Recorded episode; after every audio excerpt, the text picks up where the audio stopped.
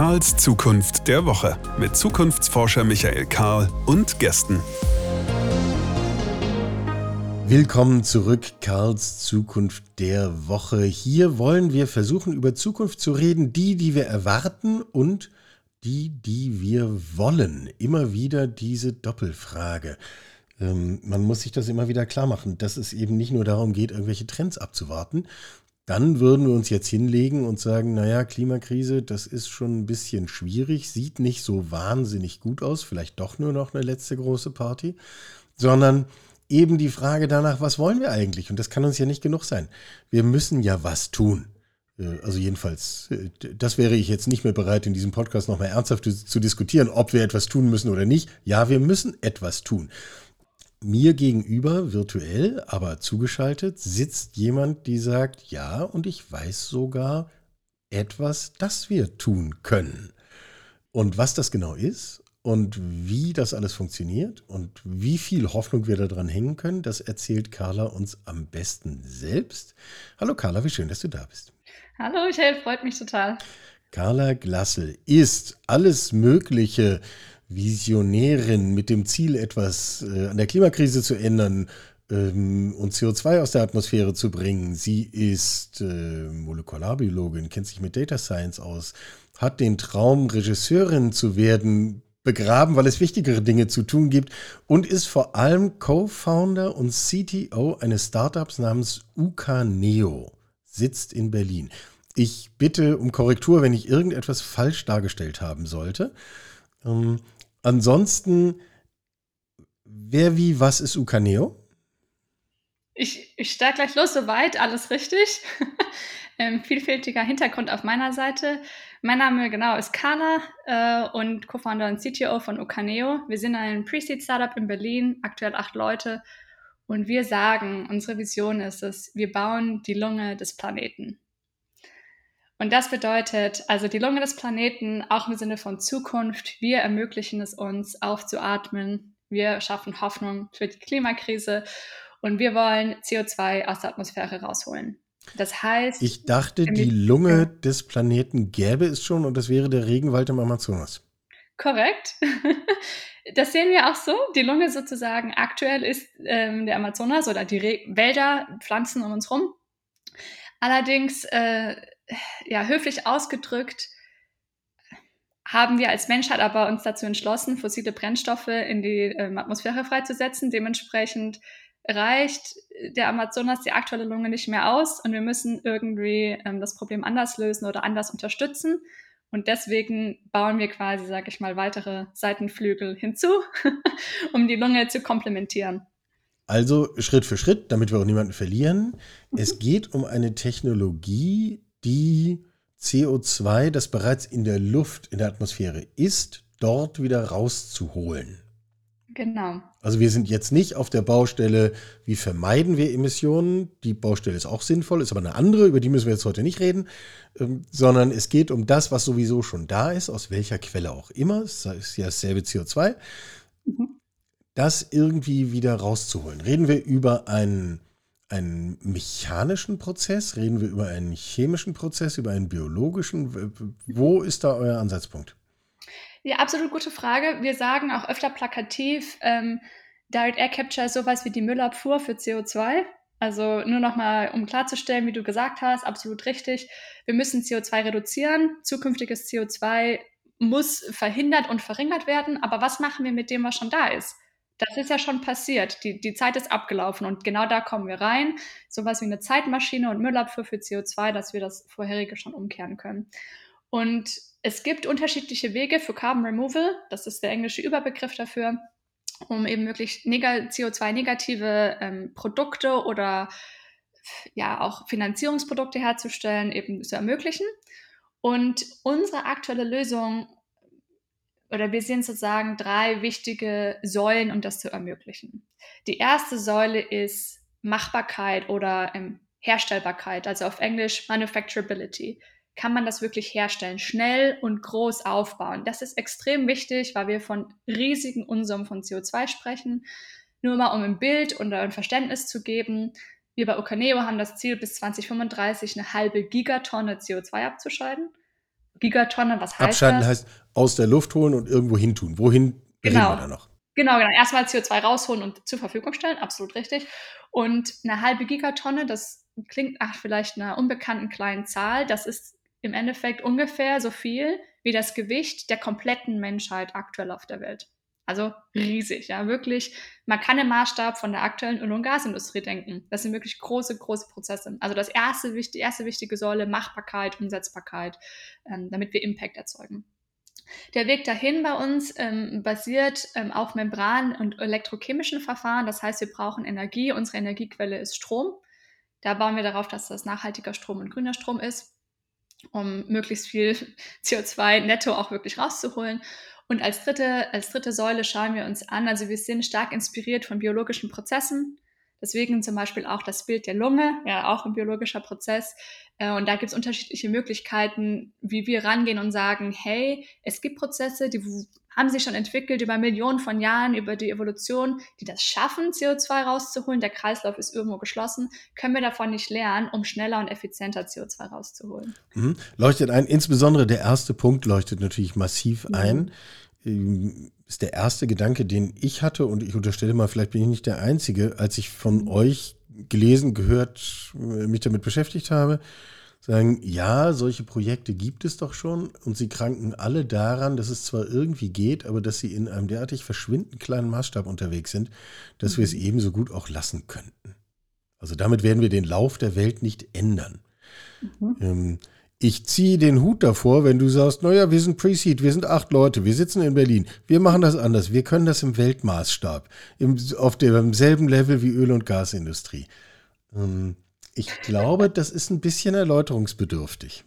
Absolut, absolut. Ähm, ja, ich stimme dir zu. Natürlich sind wir als junge Firma immer noch von Visionen getrieben. Und viele Direct Air Capture Firmen aktuell einfach als junge Branche, als Ganzes ist einfach früh, ja. Also es gibt eben nicht wirklich viele Firmen, wie du schon gesagt hast, die auf Maßstab fungieren. Und es ist einfach auch wichtig, ähm, das wird auch viel in der Branche besprochen, sich vorzustellen, hey, was machen wir eigentlich und was sind das für, für Zeitframes ähm, oder Zeiträume, in denen wir denken. Und oft wird sich dann zum Beispiel auch erneuerbare Energie als Beispiel rangezogen, ja, also zum Beispiel Windenergie, Solarenergie. Da gab es den ersten Durchbruch, das wurde irgendwie gemacht, aber bis das wirklich im großen Maßstab machbar war, hat auch 20 Jahre gedauert.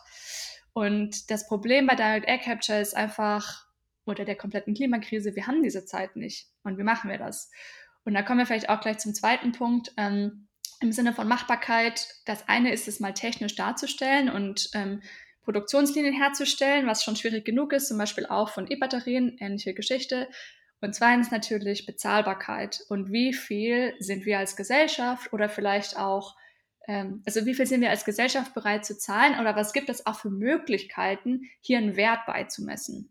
Und das ist auch vielleicht nochmal ein spannender Hebel, ähm, freiwillige CO2-Zertifikate und auch der, ja, das Commitment, wirklich zu sagen von großen Firmen, wir sind CO2-neutral, hat den Markt schnell bewegt. Und nachdem es klar ist, okay, Leute sind bereit dafür zu zahlen, egal ob Privatfirmen oder auch Staaten und Nationen im Sinne von Müllabfuhr, da, seitdem dieses finanzielle, der finanzielle Weg klar ist über ähm, freiwillige CO2-Zertifikate, da gibt es jetzt auch Bewegung. Und deswegen sprießen jetzt die ganzen kleinen Firmen raus. Aber absolut richtig, die sind alle aktuell noch klein. Wenn man mehr Geld reingibt, kann das sehr schnell sehr groß werden. Nehmen wir gleich nochmal auf. Ich möchte aber gerne vorher äh, zumindest mal einen Versuch machen zu verstehen, wie es denn jetzt funktioniert. Also wie kommt jetzt das CO2 mit biologischen Verfahren aus der Luft?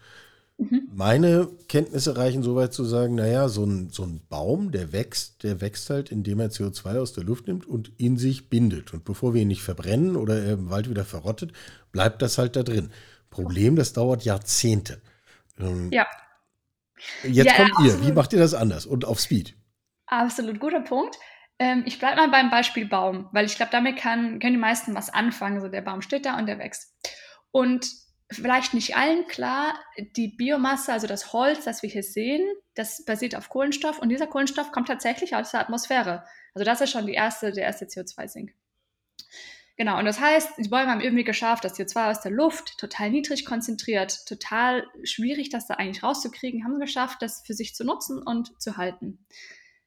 Allerdings ist ähm, das Ziel der Bäume nicht, das CO2 aus der Luft zu holen. Das ist überhaupt nicht deren Fokus. Das ist eher Mittel zum Zweck, um irgendwie zu überleben. Aber die haben ganz viele andere Aufgaben. Sie wollen überleben, müssen nicht gegen Fressfeinde ähm, verfallen, die wollen sie auch fortpflanzen, ja? so wie wir, äh, Lebewesen, ganz viele Ziele.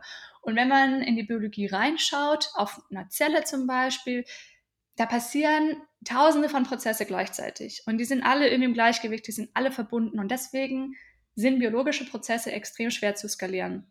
Sind total vielfältig, hängen alle zusammen und sind einfach noch nicht gut verstanden.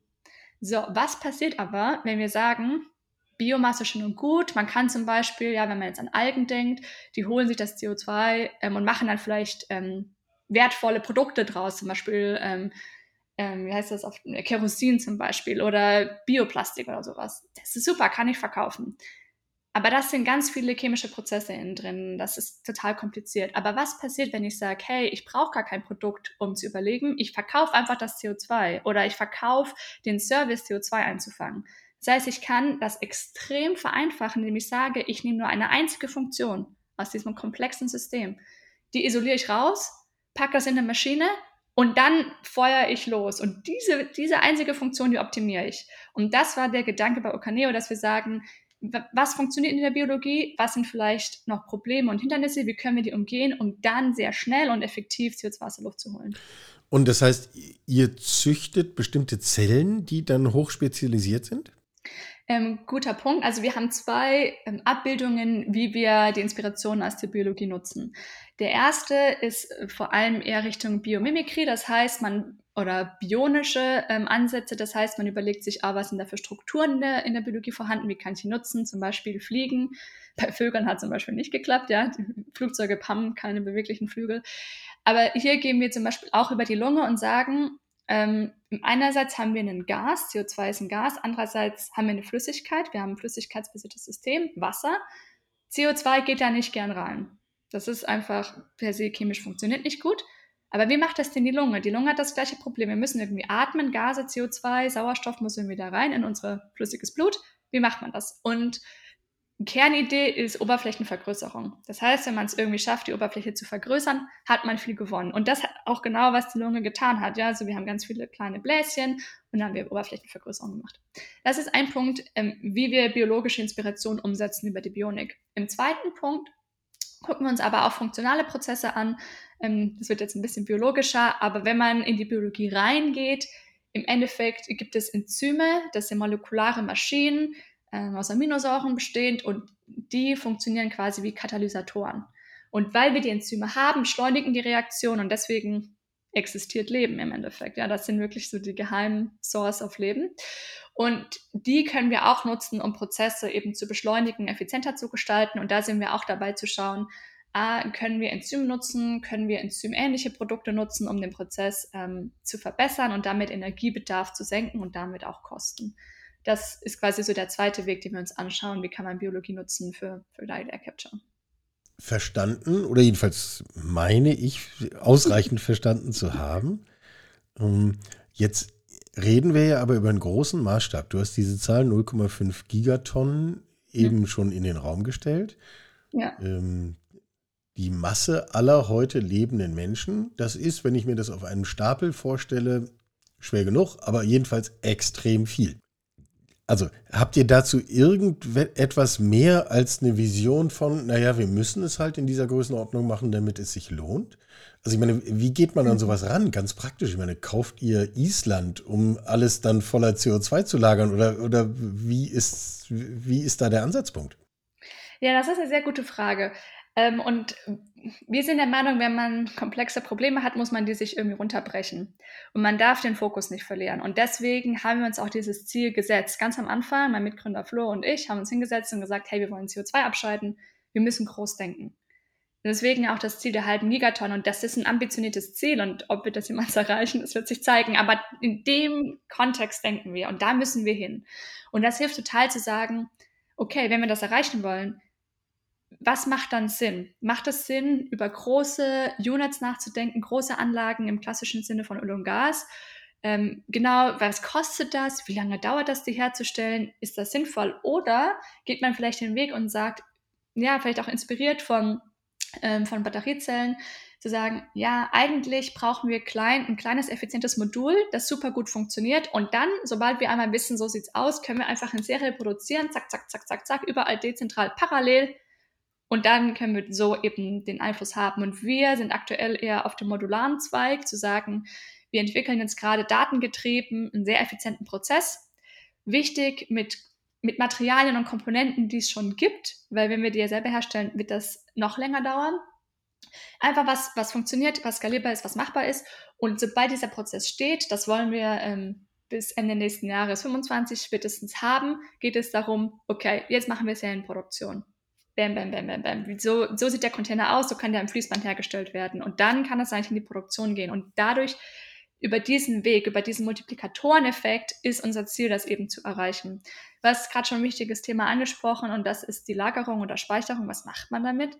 Ähm, per se gibt es immer zwei ähm, Ansätze. Du kannst das CO2 eben entweder langfristig speichern, am besten über Mineralisierung, das heißt Kalkstein. Absolut langfristig erstmal raus aus dem, aus dem Prozess. Irgendwo tief im Oder, Boden an der richtigen Stelle. Genau, genau.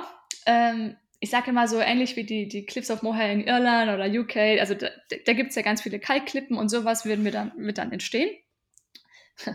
Und die andere Version oder Möglichkeit ist es eben, Produkte rauszumachen als neuen Feedstock-Provider oder Rohstoffmaterial, um Produkte herzustellen, weil es ist wichtig zu reduzieren, CO2-Emissionen zu reduzieren.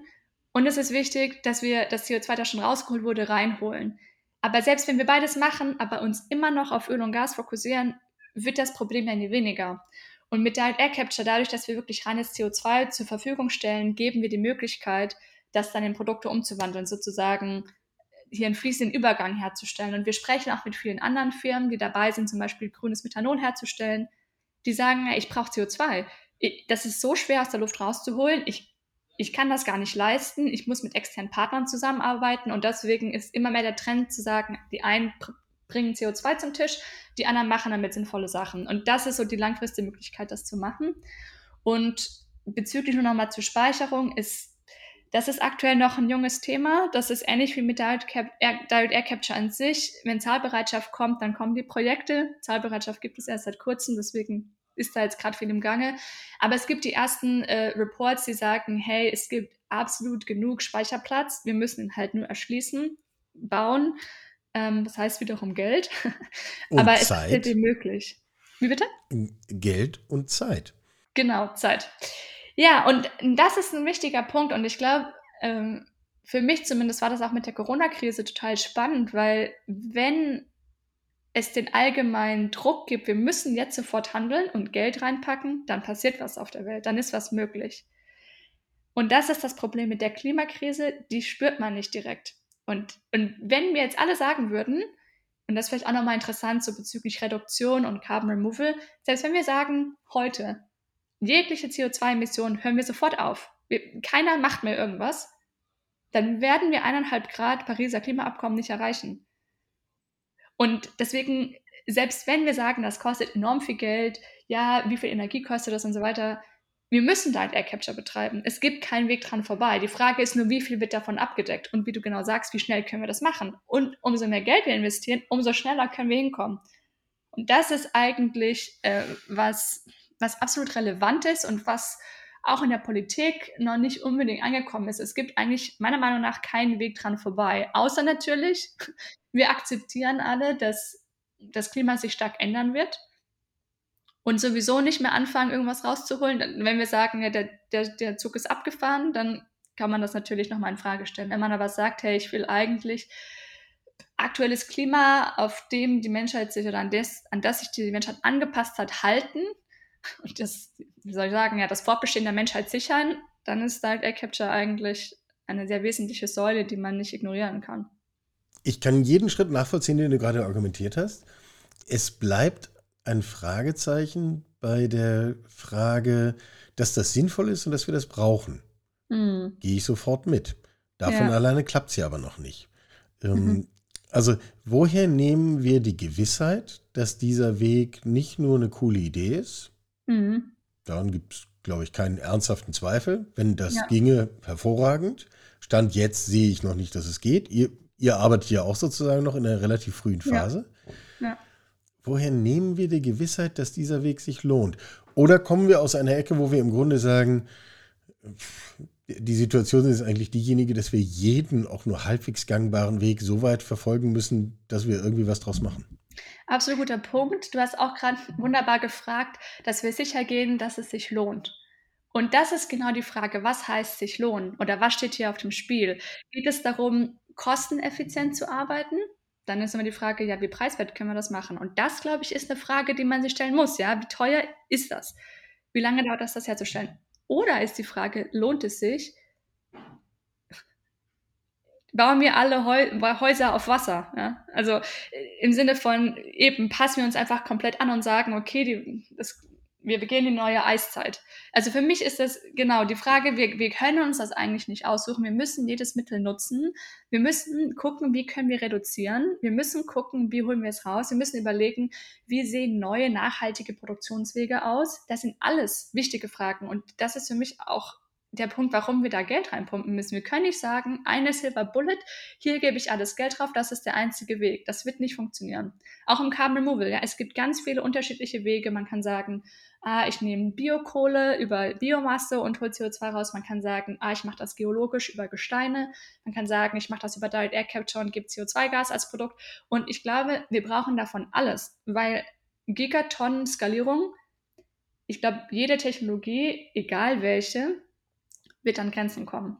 Und die, der einzige Grund, warum aktuell die Welt so funktioniert, wie sie funktioniert, ist eigentlich daraus geschuldet, dass wir das ja im finanziellen Bild gesprochen auf Kredit machen. Wir nutzen Öl und Gas, wir nutzen Energie, die kreiert wurde über Millionen von Jahren.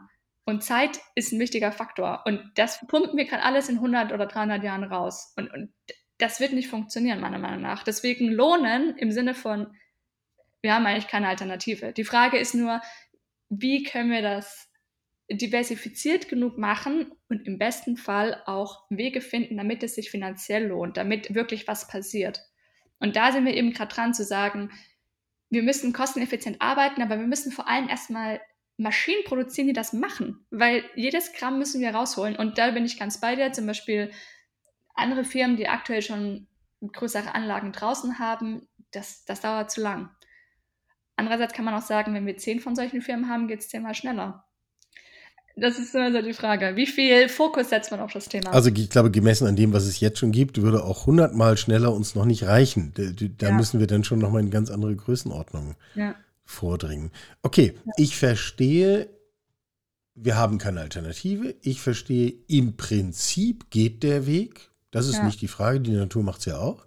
Bleibt also nur die Frage, ob wir es sozusagen in ausreichend zügig und zu ja.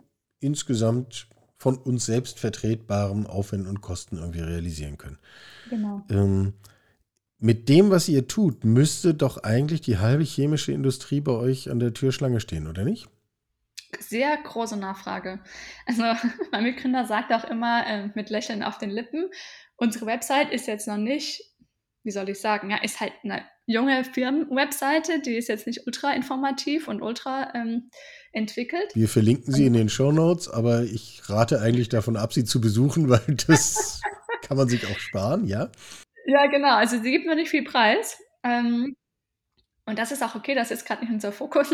Äh, aber trotzdem haben wir extrem viel ähm, inbound Nachfragen. Könnt ihr so und so viel CO2 liefern von sämtlichen Leuten und Firmen, unterschiedlichste Anwendungen, zum Beispiel Diamantherstellung, äh, vielleicht ein bisschen ungewöhnliches Beispiel, aber auch ähm, zum Beispiel CO2 für die Getränkeindustrie, CO2 für nachhaltige Produkte, zum Beispiel Baumaterialien. Also da gibt es extrem viel Nachfrage für unterschiedlichste Anwendungen.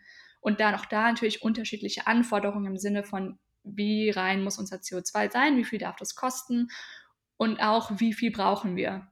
Und das ist auch nochmal ein wichtiger Punkt, wenn man jetzt nicht über Lagerung nachdenkt, also im Sinne von Mineralisierung, sondern für die Weiterentwicklung. Auch da ist eben Modularität extrem wichtig, weil manche sagen, ja, ich brauche 10.000 Tonnen, ich brauche nicht 10.000 äh, oder ich brauche nicht 100.000. Ähm, da, aber ich kann nur eine große Anlage bauen. Was mache ich dann mit dem CO2? das steht dann da irgendwie rum, muss ich wieder transportieren, muss ich rumfahren. Das also deswegen Modularität gibt dann auch Flexibilität, dass man sagt, okay, das wird direkt hier vor Ort gleich weiterverarbeitet, neue Prozesse können entstehen, Lieferkettenprobleme werden behoben, zumindest im besten Fall. Und, und das ist halt auch ein Grund zu sagen, wir müssen modular handeln, damit wir dezentral schnell wirken können, sowohl für Lagerung, ähm, Speicherorte, aber auch für die Weiterentwicklung und Weiternutzung von CO2. Man muss vielleicht an dieser Stelle nochmal dazu sagen, dass ähm, wir an dieser Stelle bislang vor allem Gas als Kohlenstoffquelle ja. nutzen, nicht? In der chemischen Industrie.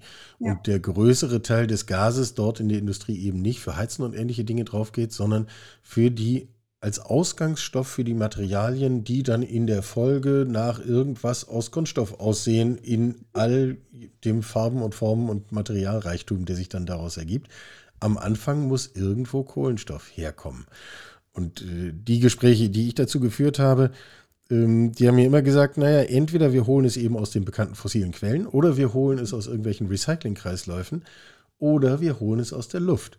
Und der Zusatz war immer, aus der Luft wäre schön, aber es geht leider nicht, jedenfalls nicht zu Konditionen, die irgendwie Sinn machen. Ich kann schon verstehen, dass die, die Fantasien da die Leute dann auch zu euch treiben. Also ich sag mal so, hätten wir aktuell CO2, das würde weggehen. Die Frage ist genau wie du gesagt hast, zu welchen Konditionen. Und darüber sprechen wir natürlich auch. Und deswegen geht es auch wieder um den Kostenfaktor. Und ich war erst vorgestern auf einer großen Messe in Bremen bezüglich Carbon Capture. Und da war auch mal die Debatte, gerade in den nordischen Ländern wird aktuell grünes CO2-Gas produziert über unterschiedliche Art und Weisen. Und das geht alles quasi 100% gesichert nach Deutschland. Also die Nachfrage ist enorm hoch. Also die, man will CO2-neutralen, CO2-negativen Methanol, chemische Stoffe, Plastik, man will das herstellen. Es gibt auch Möglichkeiten, sobald CO2 als Rohstoff, wie du sagst, ganz wichtig, Rohstoff, nicht Energiequelle, ähm, das kann verwendet werden. Die Frage ist nur, wie kommt man dahin? Und ich glaube, das ist, was ich meine, auch wieder vom sich lohnen wir kommen halt aktuell, man, jeder Mensch geht immer in seinen Default. So, was ist aktuell existent und dazu vergleiche ich das. Und das ist die Herausforderung der Nachhaltigkeit, weil aktuell vergleichen wir Prozesse und Kosten mit Öl.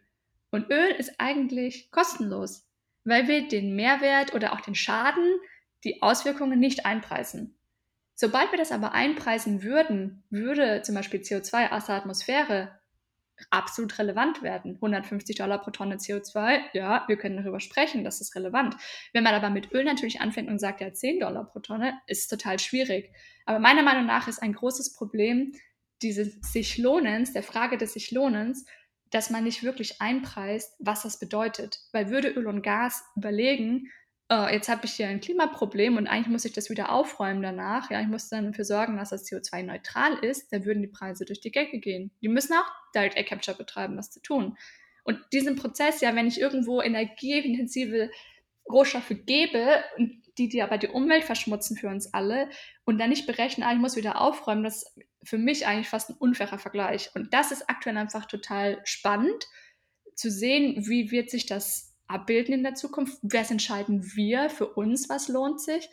Weil wenn man das einpreist, dann wird das Lohn ganz schnell relevant. Und meine Vermutung ist, umso, umso weiter wir voranschreiben, umso weiter das Klima sich ändert, umso mehr werden wir darauf achten. Und wenn man Lösungen hat, auch langfristig gedacht, wenn man Lösungen hat, Ansätze, oh, wir können jetzt CO2 rausholen, vielleicht ist aktuell noch ein bisschen zu teuer für den Markt, aber in sechs Jahren ist das vielleicht der normale Preis, unabhängig ob da Air Capture oder nicht. Ah, umso besser. Ja? Also ich glaube, es ist tatsächlich auch im Sinne von Resilienz und ja, wie soll ich das sagen? Wer am Ende dann noch dasteht in 30 Jahren, welche Industrie noch überleben wird, absolut langfristig gedacht wichtig, sich darüber Gedanken zu machen. Und ich glaube, aktuell, genau, Kostenfrage kann man sich nochmal so stellen, lohnt sich das? Auch ja, von der unternehmerischen Perspektive verstehe ich, dass Leute sagen, na, ich kann mir das nicht leisten, verstehe ich. Aber ich glaube, in den nächsten fünf bis zehn Jahren kann das Blatt sich sehr schnell wenden. Und das ist auch das Spannende zu sehen ähm, oder die Überlegungen, die damit reinfließen. Ich füge zu dem, was ich verstanden habe oder meine verstanden zu haben, einen Gedanken hinzu.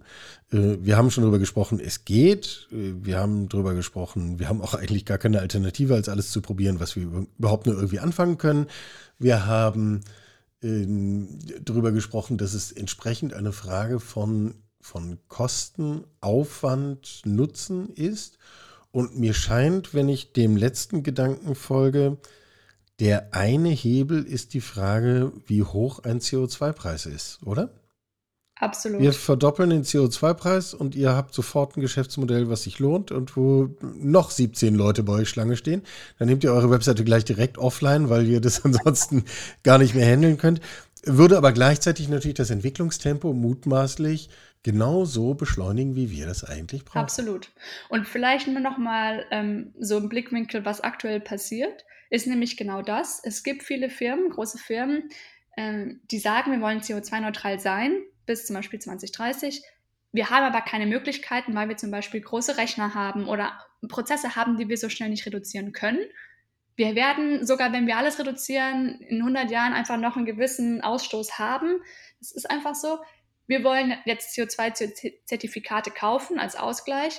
Und diese Firmen gehen sogar so weit zu sagen, okay, ich verstehe, aktuell ist die Industrie noch nicht so weit, aber wenn ich Geld geben würde, können diese Anlagen gebaut werden und dann kann abgebaut werden, also CO2 eingefangen werden, dass sie sagen, hey, es gibt hier Vorfinanzierungsmodelle, auf Englisch Pre-Purchasement, wir poolen unser Geld zusammen und vergeben sozusagen, ja, jetzt nicht Grants, aber so eben Vorverkäufe. Das heißt, wir geben euch das Geld Vorfinanzierung, ihr baut die Anlage und sobald die ersten Zertifikate erstellt sind, sobald das erste CO2 eingefangen ist, können wir das aber dann bekommen.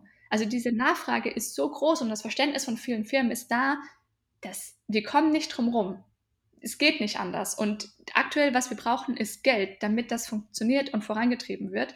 Und wenn wir jetzt schon anfangen, irgendwie den Zugang dazu zu bekommen, dann haben wir langfristig einen Vorteil, weil wir haben vielleicht jetzt aktuell noch nicht alle so wichtig auf der Agenda, aber in sechs, acht Jahren, da, da wird, ja, plakativ gesagt, wird sich drum gemetzelt. Ja? Und die, die Firmen, die dann eventuell CO2-neutral sind, weil sie früh genug angefangen haben, die werden überleben und der Rest, der wird dann schauen müssen, was passiert. Und auch bezüglich Legislatur oder anderen ähm, Effekten und Einflüssen, die dann kommen können. Also das ist aktuell wirklich schon im Gange, dass Leute sagen, ich gebe euch jetzt Geld, weil, oder nicht nur uns, sondern der ganzen Branche, weil eigentlich ist das das Einzige, was aktuell fehlt, damit es umgesetzt werden kann. Und wir müssen anfangen umzusetzen. Und das finde ich auch extrem motivierend, inspirierend und deswegen bin ich da auch hoffnungsvoll, dass man was machen kann und die halbe Gigatonne eventuell doch realisieren kann. Und äh, der nächste vielleicht auch noch und der dritte vielleicht auch noch. Ich unterstelle, ihr fühlt euch auch wahrscheinlich mit den anderen, die am selben Thema arbeiten, gar nicht in einem Konkurrenzverhältnis, weil wenn es alle hinkriegen, umso besser, nicht? Absolut. Das ist vielleicht nochmal ein, ein wichtiger Punkt. Es, das ist eine, eine Branche, die noch sehr jung ist, das heißt auch relativ klein. Man kennt sich, man hilft sich, man versteht sich eher. Wir müssen dafür äh, Verständnis schaffen, wir müssen dafür einen Raum schaffen, dass Leute abgeholt werden und ähm, es ist nicht wirklich Konkurrenzgedenken, weil das Problem ist so groß, da ist wirklich genug Platz. Wir müssen alle versuchen, dass es einfach funktioniert, so schnell wie möglich. Und ähm, das ist auch vielleicht interessant für Leute, die sich gerade überlegen, ah, wie kann ich meine Zeit nutzen? es sind viele auch Leute mit unterschiedlichen Hintergründen da. Und das, glaube ich, kann auch unbedingt helfen, um neue Lösungen und, und kreative Lösungen zu finden, um das Problem anzugehen. Mhm. Mhm. Jetzt denken wir mal mutig und groß. Mhm. Haben wir ja schon am Anfang gesagt, dass, dass wir vielleicht beide da auch einen Hang dazu haben. Insofern jetzt zeigen wir das mal. Ähm, gesetzt Geld ist nicht das Nadelöhr. Mhm. Nehmen wir mal an, diese Variable ist unendlich verfügbar. Mhm. Ähm, wie schnell geht das denn dann mutmaßlich, dass wir tatsächlich in relevantem Maßstab CO2 aus der Luft abscheiden können? Also vielleicht auf die Gefahr hin, naiv zu klingen, aber rein theoretisch denke ich mir, sobald man ein Containermodul designt hat, sobald man weiß, hier kommt dieses Teil hin, hier kommt dieses Teil hin, so viel Energie wird verbraucht. Also wenn so ihr von modular redet, dann, dann reden wir im Grunde so von, von handelsüblichen Containern, wie genau. sie auf Schiffen sind, so, so die Größenordnung? Genau, genau, genau. Mhm großer Teil wird immer der, der, der Fan sein, ähm, durch den die Luft durchfließt. Das ist immer so ein bisschen der Bottleneck. Aber wenn wir das alles durchhaben und sagen wir mal, in drei Jahren ist das so, oder zwei Jahren, ja, sowas, dann kann ich eigentlich los, loslegen, diese Fertigungslinie zu bauen. Und eine Fertigungslinie, habe ich auch gestern erst drüber gesprochen, Autos herzustellen, ist wesentlich komplizierter. Man muss angucken, man muss individualisieren, hier ist das Teil drin, hier ist das Teil drin. Es ist extrem kompliziert und die Fertigungslinie, die wir vor Augen haben, die ist eigentlich gar nicht so kompliziert. Ähm, die Teile, die man dafür braucht, die gibt es schon. Das heißt, man muss zusammenstecken. Und wenn ich endlos Geld habe, Ressourcen im Sinne von ähm, Menschen, die da helfen können und auch vielleicht ähm, rechtliches geklärtes, kann ich da eine Fertigungsmaschine hinbauen oder eine Anlage hinstellen? Das ist ja auch immer noch so die Frage. Dann braucht das vielleicht drei Jahre, die Fertigungsmaschine zu bauen oder vielleicht ambitioniert eineinhalb Jahre und dann kann loslegen und dann kann ich ähm, einen Container pro Woche rauspacken, meinetwegen. Ja, eigentlich pro Woche. Also es kann dann wirklich losgehen und dann kann man halt wirklich in, in acht Jahren sehr viele Container bauen und sehr viel CO2 irgendwo speichern. Und wenn man jetzt wirklich ignoriert von, vom geschlossenen Kreislauf oder irgendwas, dann speichere ich das halt in riesigen Metallcontainern. Ich meine, da wird jetzt vielleicht ein bisschen fraglich, wie viel Metallcontainer kann man herstellen, aber von der Idee kann es dann halt eigentlich direkt losgehen. Also, Irgendeine Möglichkeit der Zwischenlagerung müsste sich finden lassen. Also das. Hm. Äh, ja. Wenn man wir so weit sind, darf es daran nicht mehr scheitern, sagen wir mal so.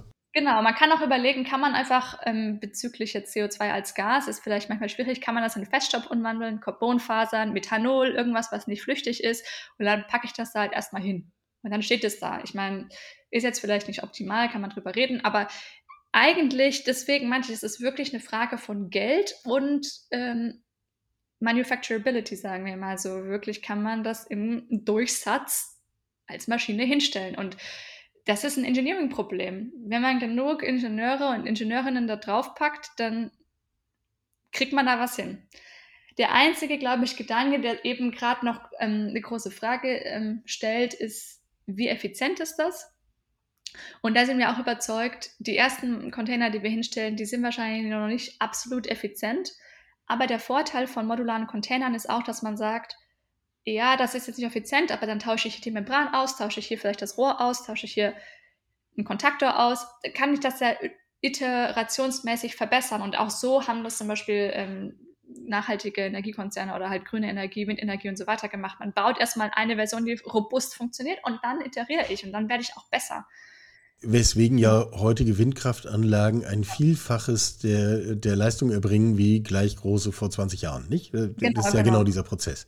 Genau. Und deswegen ist auch nochmal wichtig, so bezüglich Effizienz. Also ich glaube nicht, dass wir über, über Nacht einen absolut effizienten Prozess herstellen können, weil das dauert einfach. Und das Dauern heißt im Sinne von verbessern durch Machen und Lernen, Iterieren. Ja. Und man kann das nicht alles theoretisch durchdenken. Wir müssen das einfach probieren und bauen. Und deswegen so schnell wie möglich eine Anlage bauen, die erstmal läuft und dann kann ich iterieren. Und, und das, die erste Anlage kann man aber schnell hinbauen, ja. Sagen wir mal drei bis fünf Jahre. Und wenn ich dafür die Produktionslinie fertig habe, dann kann, und ich sage, ich kann die in China hinstellen, die Produktionsanlage, ich kann in Afrika hinstellen, USA, wo auch immer du willst, ist die Frage vielleicht von Supply Chain, aber per se ist das möglich. Aber es braucht wirklich Geld und wirklich viel Geld. Und das ist, wo ich aktuell immer noch die, die, die größte Frage sehe und dann natürlich im Endeffekt auch ähm, im Sinne von Businessmodell, ich brauche Geld, das zu bauen und wann lohnt sich das auch wieder reinzuholen? Brauche ich dafür wirklich nur CO2-Zertifikate? Brauche ich dafür noch andere Möglichkeiten? Und das ist so ein bisschen natürlich auch, woher die Zaghaftigkeit teilweise kommt, Milliarden von Euro zu investieren, verstehe ich auch. Aber meiner Meinung nach ist das auch ein gesellschaftliches und rechtliches System. Die Frage, was lohnt sich? Wo, was lohnt sich für uns? Und wie viel sind wir bereit zu zahlen? Total. Ähm, zum Schluss die Frage, warum könnt ihr ach das und die gigantisch großen Player, die ansonsten mit Kohlenstoff industriell umgehen, bekommen das so nicht hin? Gute Frage. Ich glaube, das kann man wahrscheinlich generell so jedes Startup immer fragen, warum die kleinen Hanselchen ja, da kann man. Ja, wahrscheinlich. Genau, genau. Ähm, ich glaube, es geht viel darum, ähm, um Risikobereitschaft. Wenn, du, wenn man ein großes Unternehmen anschaut, dann hängt da viel mit dran. Viele Arbeitsplätze, viel, ähm, wie sagt man dazu, Umsatz und viel sicheres Einkommen. Und wir als Startup, wir sagen, ja, was wir machen, ist risikoreich, aber wenn es funktioniert, dann wird es richtig riesig. Und dann kriegt man Geld dafür von privaten Leuten, also Privatinvestoren. Und somit hat man die Möglichkeit, schnell zu handeln, schnell zu iterieren, auch mal schnell auf die Nase zu fallen und dann wieder umzulenken. Das gehört auch immer mit dazu. Aber das ist im Endeffekt ähm, die Idee von einem Startup, risikoreich zu agieren, zu sagen, wir ballern das jetzt durch und wir können das Risiko aufnehmen, dass das dann klappt. Und das ist im Endeffekt, warum wir das schaffen als die acht Personen. Und ich glaube auch, viele andere Direct Air Capture Startups haben die Möglichkeit, das zu schaffen, also nicht nur wir acht. Und ähm, ich glaube, das Wichtige ist auch zu sagen, wir haben das richtige Mindset, dass wir sagen, ey, das ist ein super schwieriger Task, wir haben viele Schwierigkeiten, aber wenn wir uns daran setzen und mit Experten sprechen, Geld sinnvoll einsetzen, dann können wir schnell vorankommen. Wir müssen uns nicht zum Beispiel ein Jahr strategische Gedanken machen, investieren wir das Geld, ja, nein, sondern wir können halt innerhalb von zwei Tagen entscheiden, so gekauft, so getestet und weiter geht's. Und dadurch haben wir schnellere Lernzyklen und kommen schneller zu einem optimalen Ergebnis. Und das kann ja dann auch nur in unser aller Interesse liegen, dass wir das äh, nicht nur hinbekommen, sondern auch möglichst schnell hinbekommen und möglichst schnell hinbekommen, setzt wiederum voraus, dass es irgendwie realisierbar ist. Und das ist ja irgendwie der, nicht nur irgendwie, das ist ja ganz spezifisch der Bogen unseres Gesprächs, den wir heute geschlagen haben. Insofern ein sehr praktisches Gespräch. Das finde ich sehr gut, dass wir nicht über irgendwas reden, man müsste mal und man könnte mal und irgendwann und vielleicht in 20 Jahren haben wir Kernfusion, dann ist alles anders. Denn das ist ja im Grunde, wird ja oft ganz ähnlich behandelt. So eine Technologie, die auch nett ist, hoch faszinierend, aber niemals fliegen wird. Kernfusion ist immer 20 Jahre entfernt. Hm. Ähm, Du setzt ein Ausrufezeichen dagegen. Leider erfährt man noch nicht wahnsinnig viel, wenn man auf eure Webseite geht, die wir trotzdem natürlich in den Shownotes verlinken. Ich kann das total verstehen, ihr habt einen anderen Fokus. Ähm, lasst euch von sowas nicht aufhalten. Wir werden dann ja ganz offensichtlich bald von euch hören und hier haben wir von dir gehört. Insofern danke umso mehr, dass du das alles mit uns geteilt hast. Carla Glasel, CTO und eine der Gründerinnen von Ucaneo Direct Air Capture von CO2. Danke dir, Carla. Wunderbar, besten Dank. Sie hörten Karls Zukunft der Woche, ein Podcast aus dem Karl Institute for Human Future.